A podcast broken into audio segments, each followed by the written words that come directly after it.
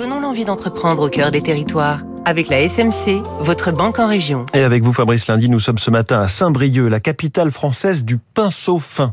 Quand vous regarderez les dorures du pont Alexandre III à Paris ou celle de l'Opéra Garnier, vous penserez au pinceau Léonard, une signature dans les beaux-arts et le maquillage aussi. Les pinceaux Léonard, héritiers d'une longue histoire à Saint-Brieuc, 1779. Il en fabrique 2 millions et demi vendus au magasin de beaux-arts et à de grandes marques de cosmétiques. Si les basiques sont produits en Asie, le haut de gamme sort des Côtes d'Armor.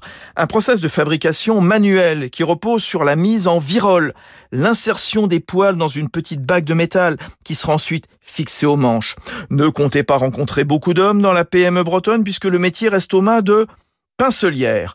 Qu'ils soient à bout pointu, carré ou rond, en poils de martre ou de blaireau, pour l'aquarelle ou l'acrylique, c'est la plus large gamme pour l'art en France. Oui, des poils naturels, chèvre, martre, putois.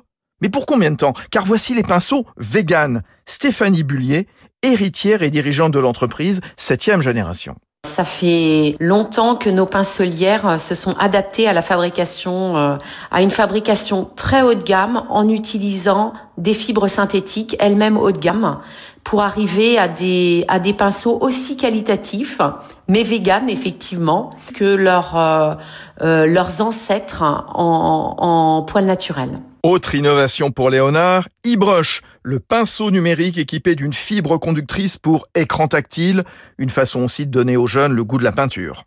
C'était Territoire d'excellence